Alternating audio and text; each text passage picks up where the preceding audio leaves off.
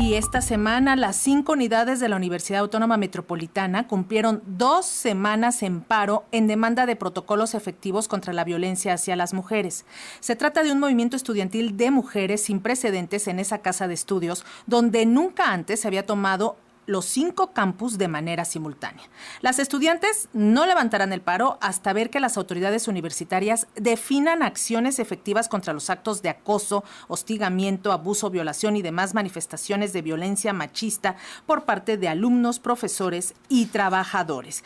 Para conocer más de lo que acontece en la Casa Abierta al Tiempo, hacemos contacto telefónico, eh, plataforma digital también, con Axolote Ocelota y Mactuf. Ellas son alumnas de la UAN Coajimalpa y le agradecemos muchísimo, chicas, que nos hayan tomado la entrevista. Bienvenidas. Prendan su micrófono, por favor. Hola, buenas tardes. Muchas gracias a ustedes por tomarse el tiempo de escucharnos. No, pues platíquenos, por favor, a las audiencias de Radio Educación, pues son dos semanas del paro en demanda de atender los conflictos de violencia machista y en solidaridad con una compañera que denunció una violación sexual. ¿Cómo van las negociaciones con las autoridades?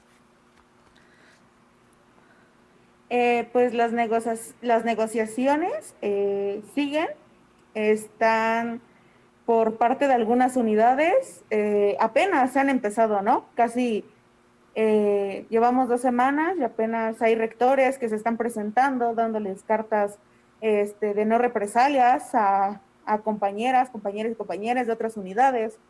Entonces, en ese caso hay unidades en donde sí realmente hay, está habiendo una respuesta como muy como muy este, lenta, por así decirlo, ¿no? Y en otras unidades se ha dado respuesta, pero pues igual una respuesta como muy suave, muy vaga, o sea, realmente no nos están respondiendo de la manera en que nosotros quisiéramos que se respondiera, que realmente son con acciones, no solo con palabras.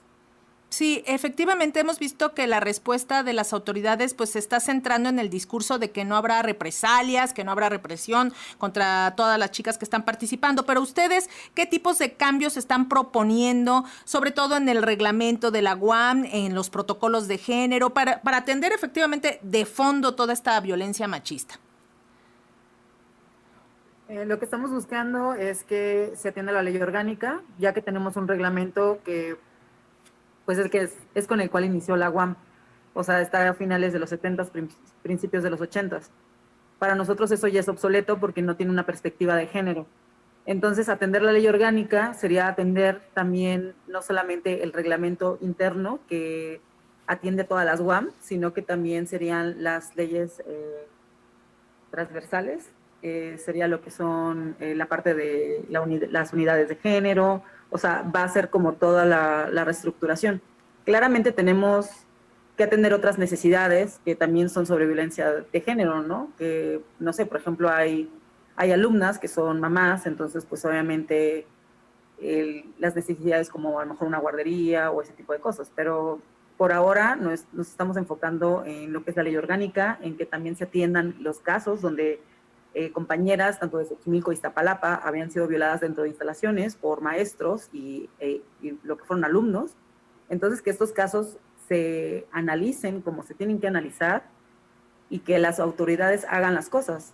Entonces, no buscamos que, lo reiteramos, eso lo dijimos en la rueda de prensa, no queremos que sea una fiscalía, queremos estar seguras en, en nuestra casa de estudios.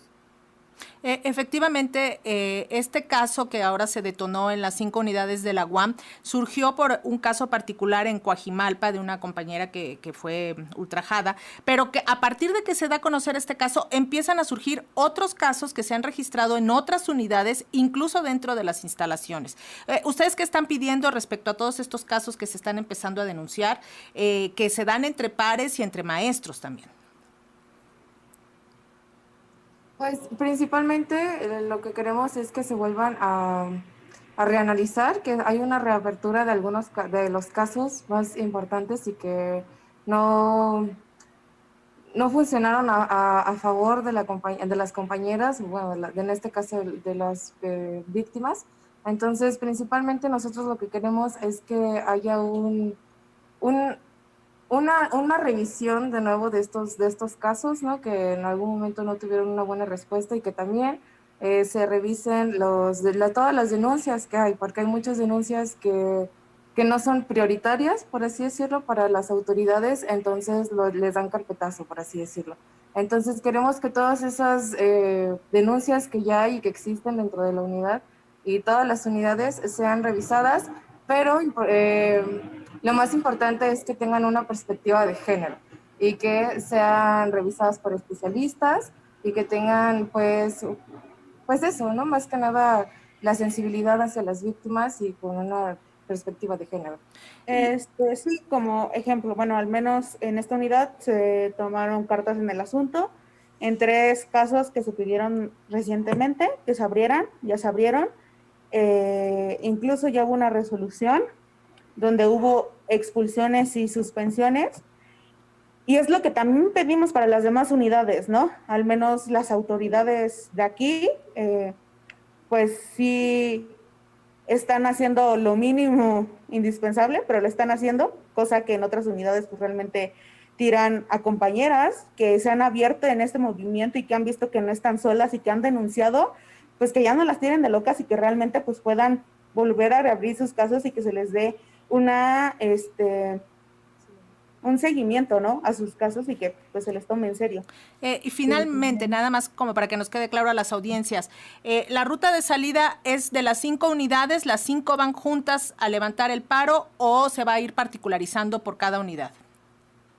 Eh, va a ser juntas. Estamos juntas porque estamos exigiendo lo mismo. Estamos exigiendo que se nos vea, que se nos haga caso, se nos escuche sobre las violencias que están sucediendo tanto fuera como dentro de la unidad. También tenemos a nuestras compañeras de Iztapalapa y Lerma, quienes la, apenas en cuestión de Lerma, la rectora se pronunció hace un par de días, la rectora. Y en lo que es Lerma también necesitamos unas atenciones eh, distintas. O sea, cada pliego petitorio tiene sus necesidades de acuerdo a la unidad, pero también tenemos puntos muy similares todas. Pues les agradezco muchísimo a Xolote, Ocelota y Mactuf, alumnas de la Guancuajimalpa, por em, acercarnos a toda la problemática que están enfrentando y si nos permiten, pues mantenemos el contacto para ver cómo evoluciona la solución. Sí, claro que sí, con mucho gusto. Eh, ya tienen nuestro contacto. Cuando gusten, igual nosotros les podemos, este, les podemos actualizar cómo va, cómo va eh, el caso, ¿no? Con todas las unidades. Agradecemos mucho el espacio también.